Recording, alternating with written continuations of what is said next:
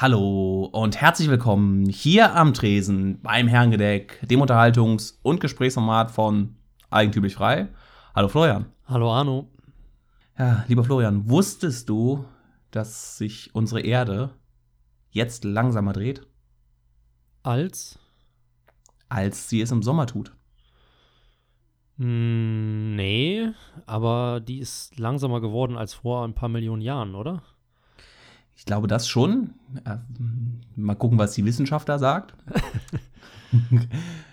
Wir hören ja auf das, was die Wissenschaft sagt. Nee, und zwar habe ich mal gehört, dass im Herbst die, Süd äh, die Nordhalbkugel hat mehr Erdfläche und Ja. dadurch sind da mehr Bäume drauf.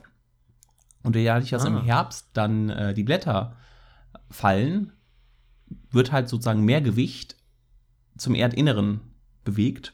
Und Mhm. dadurch dreht sich die Erde ein bisschen langsamer, weil das nicht ausgeglichen wird über die Südhalbkugel. Und ich finde die Vorstellung so ein bisschen ja, wild romantisch sich vorzustellen. Im Herbst ist es ja eh dann ein bisschen dunkler und alles gefühlt ein bisschen langsamer Ja. und besinnlicher. Und selbst die Erde passt sich darauf an, zumindest für die Bewohner der Nordhalbkugel. Ja, hört sich nett an, aber müssten wir mal die Zahlen gucken, woher die Leute auf die Idee kamen. Ich zweifle noch. Ja, ich glaube auch, das ist wirklich ähm, vielleicht noch messbar, aber nicht mehr wahrnehmbar. Ja. Und es ist natürlich eine weitere Diskriminierung für die Bewohner der Südhalbkugel, dass sie äh, im so obwohl dafür haben sie dann einen längeren Sommer. Dafür haben sie 0,0002 Sekunden längeren Sommer. Eigentlich sind wir die Diskriminierten. Stimmt. Und außerdem haben die ja auch die ganzen Bodenschätze, wenn ich mich nicht täusche, ne? Aber wir haben doch Russland. Die, das Gefühl ist doch alles in Russland. Ja, da ist im Winter halt schwer hinzukommen. Aber sonst gut. ist, sonst Im ist Sommer auch, wenn alles ja so geschmolzen äh, ist. diese ganzen, ganzen Gold, Diamanten, Edelsteine, seltene Erden, ist ja alles Afrika, Australien, wenn ich mich nicht täusche. Oder Südamerika auch. Ja, stimmt. Und wenn wir dann da was wegheben und dann die ganzen Rohstoffe nach in den Norden pumpen, dann heißt das eigentlich nichts, weil Ja, aber wäre aber eigentlich, wenn sie schlechte aus der Idee. Erde getragen werden und dann irgendwie zwei Kilometer höher getragen, gebracht werden, aber wahrscheinlich ist es nicht so viel wie der ganze Laub. Das, äh, wie das Nee, ganze Laub. wahrscheinlich nicht. Aber das haben ja schon auch unsere äh, kriegsverherrlichenden europäischen Vorfahren aller Conquistadores gemacht und das Gold mal schnell auf die Nordhalbkugel transferiert. Übrigens habe ich mal gelesen, soll eine interessante Geschichte sein. Da ist eine unvorstellbare Inflation losgetreten worden, weil halt auf einmal Tonnen von Gold in Europa ankamen und dadurch eine Goldpreisinflation praktisch. Aber nur mal irgendwo aufgeschnappt. Ja, ich meine, ich habe auch was aufgeschnappt, dass es auch mit der Tulpenblase äh, zu tun Zusammenhängt, hat. ja, könnte Ni sein. Niederlande. Weil da auf einmal dann das ganze Geld zur Verfügung war für so verrückte Sachen wie Tulpenspekulation. Ja. Und dass das einer der Gründe ist, der diese äh, Manie rund um die Tulpenblase eben dann 17. Jahrhundert oder 16. Jahrhundert? Ich glaube im 17. ja. Ja, irgendwas Aber- 1600 irgendwas erzeugt hat. Und dass das damit zu tun hat, dass die Niederländer damals als Kolonialmacht, was man sich jetzt ja gar nicht mehr vorstellen kann, Nee. dass das kleine Niederlande da irgendwie ähm, äh, mal eine Weltmacht war. Ja, so Port geht's. Portugal genauso, ne? Die sind ja fast noch kleiner. Ja. Tja. Oder auch England, ne? Dass England mal ein, was ist, ein Viertel, ein Fünftel der äh, Welt beherrscht hat. War auf jeden Fall viel. Aber ich meine, offiziell Ja. sind sie ja noch, gehört Kanada ja noch dazu. Also da können sie sich ja noch Ja. zumindest auf dem Papier als Commonwealth-Macht fühlen. Ja, erstmal ein kräftiges Prost. Es Prost. geht nämlich heute um Getränke. Mhm. oder vielmehr die Folgen, die wir haben, daraus haben. Und deshalb habe ich mir diesmal zum ersten Mal ein alkoholfreies Bier geholt, Ja. weil ich heute mit dir über das Thema Rausch sprechen wollte. Oh Den ja. Rausch, der mit Alkohol verbunden ist. Ich glaube, durch andere Substanzen können andere Räusche erzogen werden. Rausche. Räusche. Aber ich wollte mit dir, ja. wollte heute mit dir über das Thema Rausch sprechen und vor allen Dingen seine wichtige gesellschaftliche Komponente, glaube ich. Mhm. Warst du schon mal, es gibt ja so ab und zu so verrückte Anwandlungen, die der Mensch folgt und sagt, man trinkt jetzt mal eine gewisse Zeit lang keinen Alkohol Ja. und geht dann auf trotzdem auf Feiern.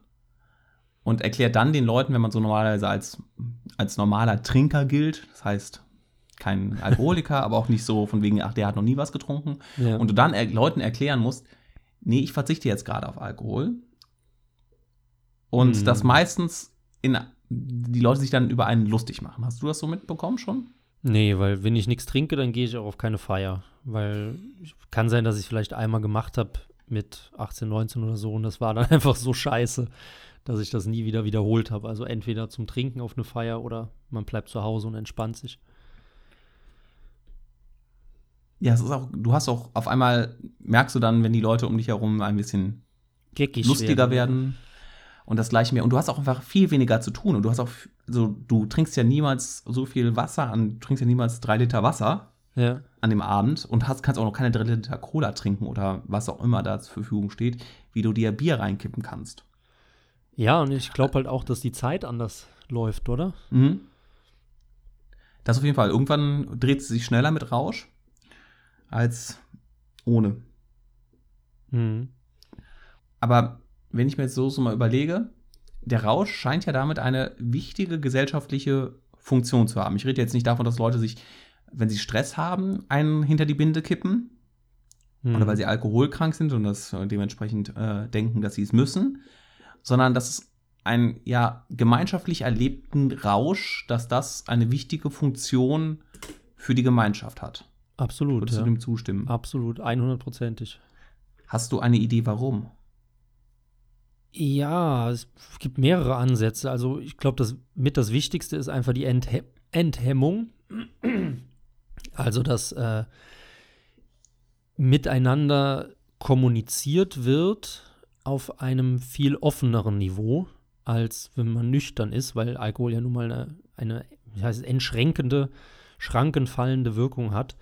Und Enthemmende. Enthemmend und das halt wenn ich mit jemandem mich unterhalte oder den kennenlerne, den ich halb kenne oder den ich ein bisschen kenne, dann wird das Gespräch immer oberflächlich bleiben, bis man halt sich so gut kennenlernt, dass man eben auf eine tiefere soziale Ebene kommt. Aber das geht halt mit Alkohol einfach deutlich schneller, weil man sich eben traut, dem anderen zu öffnen und weil man gleichzeitig lässlich gegenüber den unangenehmen Seiten des Gegenübers ist. Und deswegen halte ich das für ziemlich wichtig. Also das so der Hauptansatz, den ich im Kopf hatte. Ja, ich würde auch sagen, man lernt, also vielleicht mal davor, man sagt ja immer, das Du wird beim, Get also man muss eigentlich darauf trinken, dass man sich jetzt duzt. Genau, ja. Das ist ja schon, finde ich, eigentlich ein sehr, sehr, das, da ist schon sehr, sehr viel drin in dieser, in dieser Geste, in dieser äh, Ja. wie nennt man das, Brauch, dass man das Du eigentlich erst beim Getränk anbietet oder darauf trinkt, dass man sich jetzt duzt, dass da schon größere Verbundenheit ist und ich glaube, ich würde auch die These vertreten zu sagen, man hat eine Person erst wirklich kennengelernt, wenn man einmal sie im Vollrausch erlebt hat. Wenn man einmal weiß, ähm, wie sie so ist, weil so ein bisschen zu sagen, das, wie wir uns im nüchternen Zustand präsentieren, das ist das, was wir uns über Jahre anerzogen, ankontrolliert Mhm. haben. Also ich verhalte mich dann so und so und so und so oder auch die sozialen Normen, die an mich her- herangetragen werden, mit denen ich groß geworden bin, die erfülle ich dann größtenteils. Ja. Natürlich gibt es auch äh, ne, Leute, die das im nüchternen Zustand nicht machen. Aber erst im Rausch lernt man dann die Persönlichkeit wirklich kennen und merkt, wo die, wo die Person dann, dann wirklich Hm, hingeht. Ich würde sagen, jein. Also Okay? ich glaube, im Rausch ist halt eine Seite und nüchtern ist halt die andere Seite. Die aber stimme ich dir zu 100% zu, also die sozial anerzogene Seite im gewissen Maße. Und ich glaube, die Person ist einfach die Synthese dann aus diesen beiden Typen. Also aus der, nennen wir es jetzt mal, äh, animalisch enthemmte Seite und halt eben die sozial gehemmte Seite. Und daraus kann man dann irgendwie das ganze Bild des Menschen zusammenstricken, weil wenn man jetzt sagt, dass die, der Rausch der wahren Persönlichkeit entspricht, würde ich sagen, das wäre zu weit gegriffen. Also so eine Mischung irgendwie. Mhm. Ja, ich würde sagen, es ist dann doch die Persönlichkeit, aber das ist dann. Ich sehe, was du meinst. Es ist da eine. Dass auch das anerzogene Teil der Persönlichkeit ist. Ja. Aber vielleicht lernt man dann vielleicht eher, eher das Animalische oder den, den Rohbau der Person kennen oder den, die Rohpersönlichkeit. ja.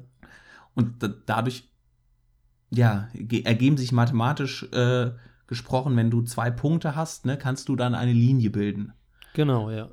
Und dann damit da was verknüpfen mit der Linie. Oh, das ist ein schönes Bild. Ich meine, ich habe jetzt eben immer dran gedacht, wenn man jetzt so wirklich so, so üble Trinker äh, nimmt, die es ja auch fast gar nicht mehr so gibt. Also so Leute, die immer nach zehn Feierabendbier ihre Frau verprügeln. Ähm, die sind aber halt nüchtern ganz oft herzallerliebste Menschen. Und ich würde halt jetzt sagen, der, der Trinkerschläger, das ist nicht der wahre Kern der Person, sondern das ist halt eine Seite der Medaille und die andere ist halt dann die nette. Und dann hat man die zwei Fixpunkte. Ja, jetzt äh, muss ich direkt an hier ähm, Berthold Brecht denken. Äh, Punti, der Herr Puntila und sein Knecht Matti oder sowas, wo es mhm. auch so ist, dass der äh, Herr dann, wenn er nüchtern ist, äh, andersrum wie du es beschreibst, dass wenn er äh, nüchtern ist, ist er, ein, ist er ein Gutsherr der schlechtesten Art. Ja. Und nur wenn er betrunken ist, ist er gutherzig. Ist er nett, und, ja. Äh, und sein Knecht muss irgendwie damit ihn in die Situation bekommen, was jetzt notwendig ist von ihm. Entweder macht er ihn betrunken oder hält ihn nüchtern. Ja. Ähm, und das ist ja so ein bisschen dann, dann da die, ähm, die Sache. Ich weiß jetzt nicht, ob ob, ob die These, dass oder ob die Aussage, dass der, der, der mit Alkohol ein Arsch ist, ohne Alkohol kein Arsch ist, weiß ich nicht, ob ich das so unterschreiben würde, ob sich das nicht eher dann noch verstärkt. Hm, Im Zweifelsfall charakterabhängig, weil wir müssen ja auch die libertären Ansichten bedienen. es Aber, kommt drauf an, ne? Ähm, ich habe mal vor, äh, war es im Bachelor oder im Master, ich weiß es gar nicht mehr, ähm, eine Arbeit über Vertrauen geschrieben, also auch eine quantitative mhm. Arbeit, also mit den Ländern dieser Welt im Vergleich oder viele Länder dieser Welt. Und es gibt nämlich einen äh, Index, boah, ich weiß jetzt gar nicht mehr, wie der heißt. Sollen die Leute googeln. So, da ist der erste Euro. Suchmechanisieren oder suchen. Ähm, und zwar einfach, ich muss zitieren dann, Trust in other people oder do humans trust in other, other people, also vertrauen Menschen anderen Menschen Andere. oder dem Gegenüber oder dem Nachbar oder so, je nachdem wird das anders übersetzt. Und ähm, in jedem Land wird halt alle zwei Jahre praktisch so eine, so eine Umfragenreihe durchgeführt und da wird dann eben auch nach diesem Vertrauen gefragt. Und ähm, wenn man 100 Leute fragt und die Antwortmöglichkeiten sind nur Ja oder Nein, also es gibt jetzt keine etwas oder eher weniger oder so. Ja, die Skala ist binär, ja. Skala ist binär, genau 0 oder 1. Und dann hat man halt eben die mittler, gemittelte Zahl sozusagen von diesen 100 Leuten, kriegt man halt eine Zahl zwischen 0 und 1 heraus. Also 0,57 wäre halt, wenn 57 Leute seinem Nachbar vertrauen, aber 43 eben nicht. Und ähm, diese Vertrauenswerte sind massiv an den ökonomischen Wohlstand einer Bevölkerung gekoppelt. Inwiefern die jetzt Produkt davon sind oder das bedingen, da kann man eben drüber streiten, da weiß man nicht so genau. Aber ähm, es hängt sehr, sehr stark zusammen. Und die Unterschiede sind eklatant. Also, das heißt, ja? je reicher eine Gesellschaft, desto höher ist auch das Vertrauen. Ja, okay. kann man so sagen. Aber eben nicht jetzt von A nach B, also nicht den mhm. fälschlichen Kausalschluss machen, sondern es ist, äh, wie sagt man, ko ist korreliert. korreliert Aber beides. es ist, keine Kausalität nachgewiesen. Weiß man nicht. Also zumindest konnte ich sie nicht nachweisen. Ich bin zwar immer noch der Meinung, dass das so ist, weil ich nämlich glaube, dass Vertrauen zu ökonomischem Wohlstand führt und nicht andersherum, weil durch Vertrauen ähm, Vertragssicherheit entsteht. Auch in rudimentären Gesellschaften, wo es jetzt irgendwie keinen kein Notar gibt oder so weiter, sondern eben der Handschlag mhm. zählt. Und die Unterschiede in den Gesellschaften sind eben so krass, dass äh, ich glaube, Schweden oder Dänemark sind ganz weit vorne, also die vertrauenswürdigsten Länder mit, ich glaube, 0,9, also dass 90 Prozent der Bevölkerung sagt, ja, ich vertraue. Und am unteren Ende sind halt tatsächlich die afrikanischen Stammeskulturen und insbesondere die muslimischen und muslimisch-afrikanischen Stammeskulturen. Und da habe ich dann damals auch so diesen Parallelzug genommen, habe das natürlich dann nicht in der Arbeit geschrieben, weil die Leute sich nicht miteinander besaufen. Wohingegen in Europa oder im nordischen Land miteinander get okay. getrunken wird. Und Trinken ist absolut vertrauensstiftend. Zumindest meine Erfahrung und viele Literatur geht eben auch in die Richtung. Weil, wenn man mal mit einem mit einem Geschäftspartner, das ist das beste Beispiel, warum mhm. geht man immer trinken? Ne? Die Leute saufen miteinander und wenn die einmal im Vollsuff waren, um halt Pferde zu stehlen oder wie man das dann auch nennen will, kann man sagen, die sind halt schon so weit durch dick und dünn gegangen, dass da eher ein Vertrag zustande kommt. Naja, das war damals so meine kleine Theorie und weil die, die Musels und andere äh, ökonomisch nicht so ganz prosperierende Gesellschaften nicht miteinander trinken, haben die natürlich auch einen geringeren Wohlstand. So die abgekürzte Vers Version, aber bestätigen kann man das natürlich nicht so leicht. Ja, bis es dann irgendwann die Grenze überschritten ist, dass dann äh, alle nur noch äh, äh betrunken sind und keiner mehr arbeitet. Genau, ja, gibt es ja diese äh, Moon Moonshiners oder so. Kennst du die? Nee. Die sind so in Afrika irgendwo, die sind halt so arm, dass sie ihren Schnaps selber brennen, aber können das halt nicht und haben halt eben dann alles Methanol verseucht und erblinden dann halt nach ein paar Jahren. Und dann hat man so ganze Dörfer, die praktisch blind sind, um sich halt nur noch mit diesem Schnaps dann zuzuballern. Ah, okay. Ja, ich weiß nur, dass früher ähm, in Kompassen Alkohol gewesen sein soll, in, in, in den Kriegen. Ja. Und dass man irgendwann ähm, die Soldaten das dann das gesoffen haben, dass man dann da Mittel reingetan hat, dass, die, ähm, dass es giftig wird. Ah, sozusagen ja. die eigenen Soldaten davon abzuhalten, die Kompasse zu saufen. Das würde ja auch dafür sprechen, dass das Vertrauen dann in der Armee nicht besonders hoch ist. Ja, das ist ja eine, eine Zwangsinstitution, ne? wenn es dann eng wird. Genau. Oder der psychische Druck an der Front ist so hoch, dass, es, äh, dass man alles nimmt, um damit klarzukommen, was da äh, abgeht. Ja, ja. Sache.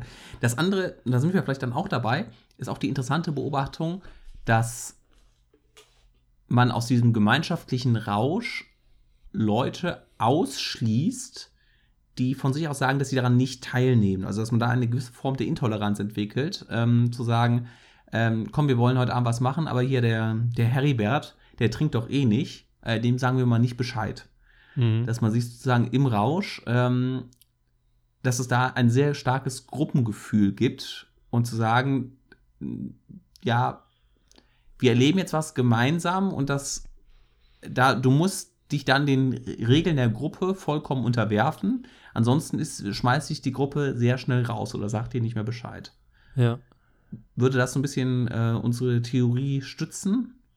Eigentlich schon, ne? Ja, würde ich schon sagen. Aber ich ja. glaube auch, dass, also die Frage ist ja, warum kickt man den Nicht-Trinker raus. Ja, ähm, das ist, ist, das, ist das eine Art zu sagen, weil der dann eine Spaßbremse ist? Weil man sozusagen, aber auch, weil man vielleicht auch, auch meint, ähm, hier Alkohol ist nicht gut, deshalb möchte ich nicht jemanden da sitzen haben, der sozusagen sich richtig verhält? Ja, würde ich sagen, beides so. Also wär, er wäre dann immer das gute Gewissen, ne, mhm. das auf, auf der Schulter der, der beteiligten Spaßpersonen sitzt. Und also wird dann wahrscheinlich einfach nerven und selber keinen Spaß haben, Spaßbremse sein. Ja, und einen dann selbst kritisieren. Ne? Ja, also so ein bisschen, dass es da ist, äh, dass man, dass man nicht präsentiert bekommen will, dass man eigentlich relativ gerade unvernünftig ist und dass man da ähm, ja, ja. Äh, was hat und ja auch einfach dann in dem Moment, der ja, im, wenn man dann wirklich weit fortgeschritten ist, auch einfach komplett in einer anderen Welt ist. Ja, ja. Und das ja überhaupt, überhaupt nicht mehr checkt. Und vielleicht dann zum Abschluss noch so zum Thema. Ich bin ja eigentlich relativ liberal. Eigentlich. Mhm. Also ich habe so in, meinem, in meinen paar Jahren bisher die Erfahrung gemacht, dass Leute, die explizit sagen, das auch sehr lautstark vor sich hintragen, dass sie nichts trinken, da größtenteils die Erfahrung gemacht habe, dass man dann um diese Person mit der Zeit dann ähm, um es platt zu sagen, dass da auch irgendwas nicht stimmt. Oder dass ich mit diesen Personen, dass es für mich ein sehr guter Indikator ist, zu sagen, mit dieser Person werde ich höchstwahrscheinlich nicht klarkommen. Ja, könnte ähm, ich zustimmen, ja. Unabhängig davon, ähm, dass es wenige Situationen gibt, wo ich da mit der Person tatsächlich was trinken würde. Sondern auch, wenn man sie ähm, ne, im Studium hat oder in der, auf Arbeit oder was auch, wo auch immer. Ja, ja. Ja, das ist auf jeden Fall was dran. Also, wenn Leute so, also ich glaube, es ist nicht mal das Nicht-Trinker, sondern nicht trinken, sondern du hast es auch formuliert, die das so vor sich hertragen. Also wie die, wie die Veganer, die dann jedem erzählen, dass sie vegan sind und so weiter. Mhm. Ähm, ich kenne auch viele Nicht-Trinker, bei denen merkt man das gar nicht. Das finde ich immer so genial, aber es sind wenige. Ähm, ich weiß noch auf Usedom zum Beispiel, wo ja auch die große Eigentümlich-Frei-Konferenz wieder stattfindet. Also bitte Informationen auf ef-magazin.de nachholen. Ähm, da haben wir auch oft zusammengesessen und getrunken. Und ich weiß noch, irgendwann, ich war sturzbetrunken, nachts um drei, frage ich halt jemanden, der bei unserem Tisch sitzt, äh, warum trinkst du eigentlich nichts? Und er war einfach schon seit sechs Stunden da und hat nichts getrunken. Und das, das ist einfach niemandem aufgefallen, weil er einfach so gelöst und locker und in die Runde gepasst hat, dass das einfach keiner mitgekriegt, oder ich zumindest nicht mitgekriegt habe. Ne? Und also da war ich auch sehr schockiert, aber da sieht man eben, dass es auch wohl doch geht, als Nicht-Trinker in einer Trinkerrunde Spaß zu haben. Aber es ist der absolute Ausnahmefall, würde ich sagen. Ja, vielleicht hast du recht. Das, ist, das liegt dann eher daran, dass die Person sozusagen irgendeine Eigenschaft von sich sehr, sehr penetrant hinausträgt. Und ob das jetzt die Eigenschaft ist, man trinkt nichts, man ist Veganer, man ist in der und der ja. Partei, man ist der Überzeugung, dass äh, die und die Weltverschwörung abgeht. Einfach Leute, die penetrant einen überfallen mit einer irgendeiner Meinung, Doktrin, ja. ja, Doktrin, dass da, ähm, dass da einfach ein Alarmzeichen ist. Denke ich auch, ja.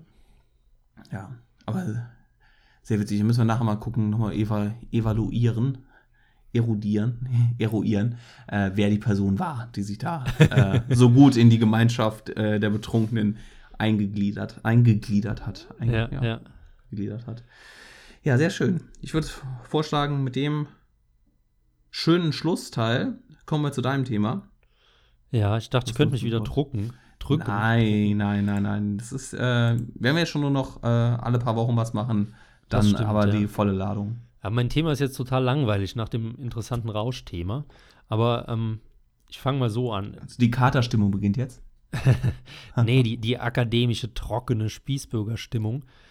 Ja, wir hätten es andersrum machen sollen. Wir hätten es andersrum machen müssen. Jetzt ist es zu spät. Ja. Aber ich habe mir Gedanken gemacht über Zitate.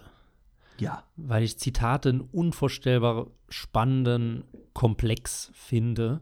Und mhm. bevor jetzt alle wegschalten und mit dem Kopf schütteln, ähm, es gibt so viele wichtige Aspekte von Zitaten. Ähm, ich weiß, du erinnerst dich vielleicht auch daran, dass wir vor längerem eine Diskussion hatten bezüglich Zitatrecht. Also ähm, in einer Gruppe auf Telegram war es, glaube ich. Und ja. ähm, da ging es halt dann auch darum, inwiefern die Rechtsprechung sich permanent über Zitate auslässt und inwiefern halt Zitate eben das Urheberrecht brechen. Weil Urheberrecht hat ja immer das Recht der, derjenige, der es halt erschaffen hat, der Urheber, darf halt voll über Bild, Ton, Text verfügen. Es sei denn, er verkauft das eben, klar, logischerweise Vertrag, oder er wird zitiert. Und damit ist ja auf der einen Seite das Zitatrecht eines der ersten und vielleicht sogar größten legalen Eindringungen in das Eigentum eines Menschen. So allein mal jetzt ganz trocken gesprochen. In der Realität ist es natürlich anders. Und wenn man die Leute fragt, darf ich sie zitieren, sagt ja auch jeder ja. Ähm, kommt auf das Zitat drauf an. kommt auf das Zitat drauf an, genau. Und dann habe ich mir mal so überlegt, was ich, ich denke, ich kann es jetzt sagen, was ich für ein Schmu, sagt man Schmu überall in Deutschland oder nur bei uns in der Ecke? Ja, ich kenne es zumindest ja, dann sollen es die Ostpreußen googeln oder so, wenn sie es nicht kennen, einen Schmuh gemacht haben. Ähm, ich habe so einen Schmuh mit Zitaten gemacht. Also ich habe Arbeiten an der Uni geschrieben, habe das geschrieben, was ich mir gedacht habe. Und dann ist mir halt aufgefallen, Moment mal, du brauchst irgendein Zitat, um das zu belegen. Und habe dann einfach so lange durchgesucht, bis was gepasst hat. Also genau andersrum, wie man es ja eigentlich machen mhm. soll, dass man erst die Lektüre sichtet und dann halt sagt, Moment mal, da ist ein kluger Gedanke, da zitiere ich das und gehe an die, der Argumentation dann weiter. Ähm, aber jetzt, ich habe schon wieder so viel geschwätzt. Erzähl du mal, was du so von Zitaten hältst. Noch als kleine Anregung, wie ich drauf gekommen bin. Du hast mir letztens ein Davila-Zitat geschickt. Und äh, Davila ist ja ein, also der Mensch ist ja einfach ein Zitat. Weil der nie irgendwas anderes geschrieben hat als Zitate. Und ich habe immer so eine natürliche Abneigung gegen den, aber ich weiß nicht, wie du das siehst. Bist du da eher so ein Zitatfreund oder wie denkst du da über die Eigentumsrechte? Ich glaube, bei Davila ist es ja die Aphorismen. Das ist ja kein Zitat, ist ja schon, das ist ja ein bewusst kurz, kurzer Gedanke und ein Zitat kann man ja aus einem längeren Text ja, ja, klar. Nee, nehmen. So habe ich es, ich habe gemeint, dass halt alles, was man von Davila hat, ist ja praktisch ein Zitat. Ja, aber das hat man ja von Goethe auch. Ja, aber es ist ein, ein Vollzitat. Also man kann, man kann also es nicht aus dem Zusammenhang kann, reißen? Genau, man kann es nicht aus dem Zusammenhang reißen. Das heißt, es ist immer ein komplettes Zitat, ist praktisch das Werk. Ja, ja, Aphorismen genannt. Genau, ja. ähm, ja, zum Thema Urheberrecht, das Ganze ist ja geistiges Eigentum, ist ja dann direkt eine, ähm, eine der Lieblingsspielwiesen äh, der libertären Theoretiker. Hm. Oder auch nicht, weil ich glaube, ein Großteil dann doch sagt, so etwas wie geistiges Eigentum ist eine Erfindung von des Staates. und gibt es praktisch nicht, weil das, weil dort niemandem etwas weggenommen wird, wenn man geistiges Eigentum entwendet. Also wenn ich, ähm, wenn ich ein, ein Rezept mir nehme und das kopiere, bleibt dir hier immer noch da, das Rezept übrig. Ich habe ja nur die Informationen kopiert. Hm. Das gleiche bleibt, bleibt Lied übrig. Ich klaue dir ja nicht dein, dein Instrument, sondern ich klaue dir die Tonabfolge oder den Text. Und dementsprechend äh, sagt man dann, das ist in der in einer Spielart, die heutzutage, glaube ich, sehr populär ist äh, in der libertären Szene, dann zu sagen, das ist dementsprechend dann kein, ähm, kein Diebstahl, weil geistiges Eigentum es äh, nicht gibt. Würde ich sagen, prinzipiell bin ich auch eher ein Freund von demjenigen, der, der dieser Lesart zustimmt. Und jetzt, aber jetzt kommen wir mal wieder in die echte Welt zurück, in die, wo du, ähm, wo du dann dafür im Zweifelsfall doch eine Geldstrafe zahlen musst, wenn du ähm, was äh, kopierst, illegal.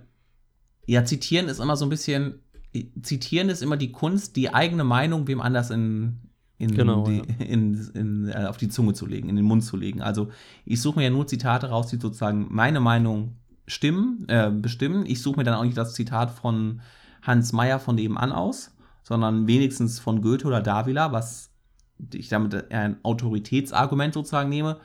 Denn schon Goethe hat bekanntlich gesagt, und damit verstecke ich mich ja dahinter. Und es gibt Leute, die machen das sehr, sehr klug, finde ich. Ähm, da ähm, wird man ja sehr klug durch, äh, durch, die, durch die Gedanken des, des anderen geführt und bei anderen ist halt einfach nur platt. Hier ähm, dieses Rosa-Luxemburg-Zitat zum Beispiel, dass die Freiheit ist immer die Freiheit des anderen Denkenden. Ich kann es auch nicht mehr lesen. Nee, das ist, es gibt so ein paar Zitate oder alles ist unendlich, nur die menschliche Dummheit, die ist zweimal unendlich. Ja. Ähm, Einstein oder was auch immer er da gesagt hat. Ja, im Zweifelsfall ist ja immer Quelle das Internet. Ja, ähm, irgendjemand hatte mal so ein Profilbild bei sich. Ähm, Aristoteles sagt, die Hälfte der Zitate im Internet sind falsch. Ja, ja. Das trifft das sehr, sehr gut. Also wenn das so eine, so eine Poster-Ikea-Zitate sind, dann rollt sich mir der Fußnagel hoch.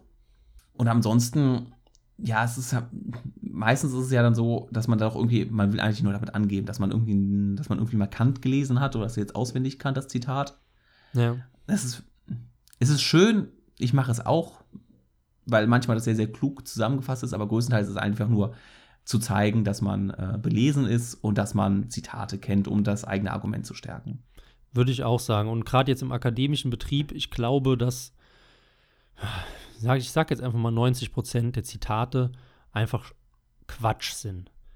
Ähm, nicht, weil die jetzt falsch zitiert sind oder erfunden oder was auch immer, sondern weil die eben einfach nur zur Stützung der eigenen Meinung herangezogen wurden und eben gar nicht das widerspiegeln, was der Originalautor damit gemeint hat. Weil dann müsste man eben ein, über eine Seite hinweg zitieren, um den Kontext so weit zu fassen, dass halt dieses Zitat richtig verstanden wird.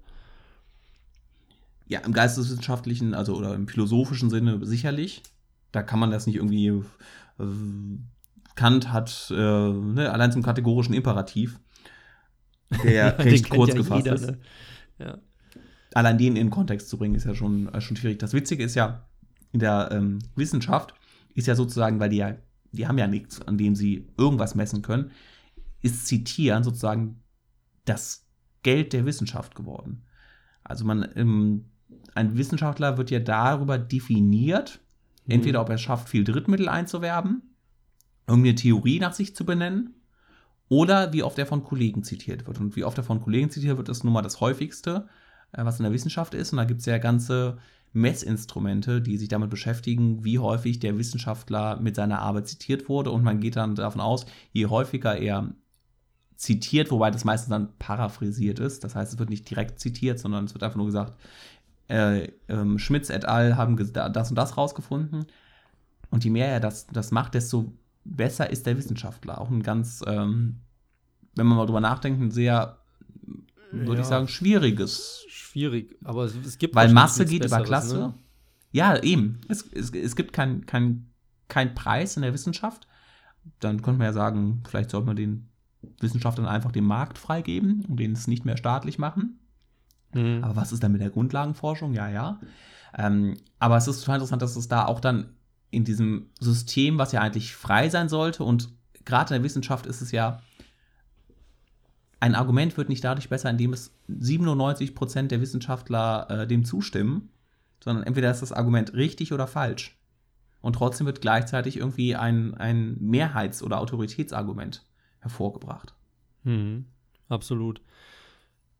Um, um nochmal auf den Davila zum Beispiel zurückzukommen, mhm. ähm, ich habe da ein ganz, ganz zwiegespaltenes Verhältnis zu dem, weil das, was er sagt, ist halt extrem intelligent und meistens auch meine Meinung und wahrscheinlich auch richtig. Aber ich habe eine absolute Abneigung gegen den Kerl, weil ich den feige finde. Okay. Weil, weil er eben seine, seine Sentenzen oder seine klugen Aussagen eben nicht in Kontext stellt, um die dadurch halt so zitatfähig zu halten, um nochmal aufs Zitat zurückzukommen, und halt eben auch frei interpretieren zu lassen. Und das stört mich halt einfach massiv bei dem, weil wenn, also man kann ihn ja überhaupt nicht greifen oder angreifen, weil wenn er doch mal seine, ich glaube, er hat nie ein Buch geschrieben, wenn ich mich jetzt nicht täusche, also einen fließenden, einen, einen gebundenen Text. Und dadurch wird er halt einfach so unangreifbar, dass jeder halt die, mit diesen Davila-Zitaten um sich wirft. Aber niemand kann ja irgendwie kontrollieren, wie er das gemeint hat. Und jetzt zum Beispiel auf Facebook oder man kennt ja diese Trottel-Zitate ne, mit Aristoteles und so weiter, die ja jeder dann in seiner, seiner Zeitleiste hat. Da kann man ja dann wenigstens sagen: Moment mal, so hat Platon das gar nicht gemeint, sondern das ist ein Zitat vollkommen aus dem Kontext gerissen, weil halt in der Politeia steht das und das. So, aber dann dadurch, dass es bei Davilas sowas nicht gibt. Machst du das? das Machst du sowas? Ma manchmal. Ich, ein bisschen, bisschen autistisch bin ich ja auch. okay. Aber bei Davila geht das halt nicht und das macht mich wahnsinnig, dass halt dieses Zitat dann immer aus allen Richtungen gelesen werden kann und so weiter. Natürlich hat er das bewusst gemacht und natürlich ist es auch so eine Art Kunstwerk. Mhm, dann würde ich auch ähm, Aber ich finde es halt, find's halt einfach feige. Ja, so, mal einmal kurz äh, für die zwei Zuschauer und Zuhörer, die nicht wissen, wer Davida ist, äh, was kurz zur Person sagen. Ja, kannst du das? Ich kann das, glaube ich, nicht. Ja, ich weiß noch, dass er Südamerikaner ist ähm, und verstorben ist oder war. Äh, ich weiß gar nicht, er lebt nicht mehr. Nee, ist, aber ich weiß gar nicht, aus welcher Nation er da kommt. Spanisch, also spanischsprachig auf jeden Fall. Ja, aus Kolumbien ist er. Ja, eher dann dem, ähm, dem äh, der Aristokratie der früheren angehört hat. Und ja, sein ganzes Werk eigentlich nur aus Aphorismen besteht, also aus ein bis zwei Sätzen, die er auch nie zu seinen Lebzeiten, die er nie, die er nie selber veröffentlicht hat, sondern die von Freunden äh, veröffentlicht wurden. Er hat nie das Land, glaube ich, groß verlassen äh, hat also in sich gekehrt äh, gelebt und hat dann über seinen Freunden oder Bekannten einmal in der Woche oder wie auch immer ähm, seine Aphorismen vorgelesen und die haben die dann gesammelt und dann teilweise schon während seines Lebens veröffentlicht, aber er hat halt nie irgendwie er hat nie sich darum bemüht, dass seine, dass seine Aphorismen äh, veröffentlicht werden. Das kann man auch sagen, es ist natürlich auch vielleicht Teil der Pose, ja. Teil des, des Künstlers, der dann sagt, ich veröffentliche mich nicht, aber trotzdem lese ich es dann Leuten vor, die mich veröffentlichen. Also da würde ich halt so, da ist schon eine gewisse Kunstfigur dabei bei ihm. Ja, das ist ja auch generell bei Leuten mit, mit Tagebüchern. Also jemand, der ein Tagebuch schreibt, der weiß ganz genau, dass das Ding veröffentlicht werden kann. Wenn, also wenn jemand bekannt ist, ist ja. jetzt nicht irgendwie Lieschen Müller oder so. Von daher ist jetzt ein Tagebuch auch eine schwierige Quelle, weil da jeder Autor schon drauf spekuliert, das wird sowieso veröffentlicht. Und wenn Davila dann halt das nur vorgelesen hat und seinen Kollegen gegeben hat, dann hat er auch darauf spekuliert, dass da so ein, so ein Mythos entsteht und die das dann trotzdem veröffentlichen. Würde ich vermuten. Ja, das auf jeden Fall. Und dadurch, dass es dann auch so Aphorismen sind, äh, werden die ja auch dann meistens nach, ich habe hier ein, ein, zwei Bücher von ihm zum Durchblättern. Ich würde auch sagen, vieles von dem ist auf jeden Fall interessant. Das ist sprachlich soweit das geht bei einer Übersetzung, ähm, gut. Ich glaube, er hat auch mal gesagt, man kann eine Übersetzung, also man muss immer alles im Original lesen, dementsprechend sind Übersetzungen von Davila eigentlich dann widersprechen sich selber. Aber hast du auf Deutsch gelesen? Ja. ja. ähm, und da ich das dann nach Themen sortiert, das weißt du halt auch nicht, ja, ist da jetzt, hat sich da jetzt im Laufe der Zeit von 1960 bis 1980 bei ihm was verändert? Die, es, es sind überhaupt nicht dran, aus welchem Jahr das kommt. Mhm. Also sowas, ja, so eine Ewigkeitsgeltung. Und du hast ja recht, wenn etwas nur äh, auf, auf den einen zu, auf, auf etwas zusammengeschmolzen ist, fehlt halt, ist halt wie, als wenn du dir nur das Mosaiksteinchen anguckst. Das kann dann wunderschön sein, aber es fehlt dir halt das große Bild dahinter. Ja, ja. ja. Ja, auf jeden Fall ist es halt schwierig, irgendwie diese, diese, diesen komplexen Mensch als Autor halt einfach zu greifen, weil man halt auch nicht so viel weiß, vermute ich jetzt mal, oder habe ich irgendwo mal gelesen. Wohingegen ja andere, ähm, wie nennt man die? Geschichtsphilosophen wahrscheinlich, mhm. ne, die halt wirklich explizit sich das Leben von diesen Leuten angucken und dadurch halt dann zum Beispiel sagen, Moment, äh, der Text von Platon XY, der muss ganz anders gedeutet werden, weil das war ja zu der Zeit, als die Griechen gerade die Goldmünze gestreckt haben oder so. Und dementsprechend heißt das ja was ganz anderes. So, das ist natürlich auch ein interessanter Aspekt. Und ich bin eher Freund von diesen Leuten, also die versuchen halt so, ein, so das Skelett irgendwie anzureichern mit Fleisch, wohingegen da eben Davila einfach der krasse Gegensatz ist, weil er einfach nur diese Fragmente da rausgehauen hat und die dann halt eben zitiert werden und wild um sich geistern mittlerweile auch durchs Internet. Müssten wir eigentlich auch noch ansprechen, weil äh, du hast es jetzt als erstes gemacht mit den äh, sozialen Medien und jeder postet dann irgendein Zitat und so. Das ist ja, das gab es ja früher überhaupt nicht. Ne? Und ich glaube mittlerweile, da gibt es ja, gibt es wahrscheinlich Unternehmen, die Zitate herbeischaffen, an, anbieten, anschaffen, die halt auf irgendwelchen Seiten dann stehen, wo man dann mit einem Klick die in Facebook posten kann, um wieder sehr klug und gebildet und philosophisch zu wirken, ähm, ist dann eben auch eine Seite der Zitatkultur.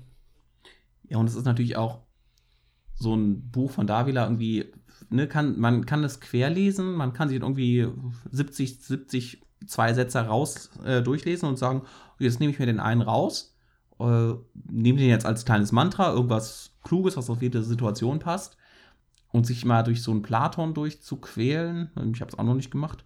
Ähm, aber es ist natürlich dann auch eine ganz andere, ähm, eine viel größere Herausforderung, sich durch, durch ein komplettes Buch durchzulesen, um daraus dann ein Zitat zu nehmen.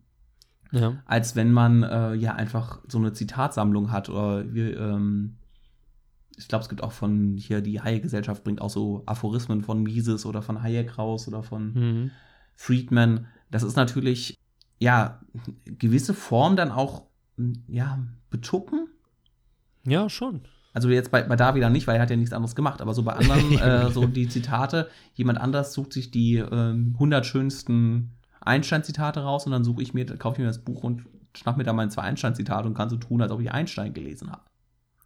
Genau, ja. Und es, andersrum geht es ja dann auch. Also wenn man jetzt äh, Hayek, Friedman, mhm. Mises, wem auch immer was Böses will, dann geht man halt ins komplette Werk und sucht halt die beschissensten Zitate raus oder die faschistischsten oder die bösartigsten oder was ja momentan gemacht wird, die judenfeindlichsten. Also dass man dann jetzt anfängt, auf einmal Goethe-Links zu wälzen, um halt irgendwie einen Satz über Juden zu finden, um dann halt äh, einem der größten deutschen Autoren da auch noch aufs Brot zu streichen. Ne?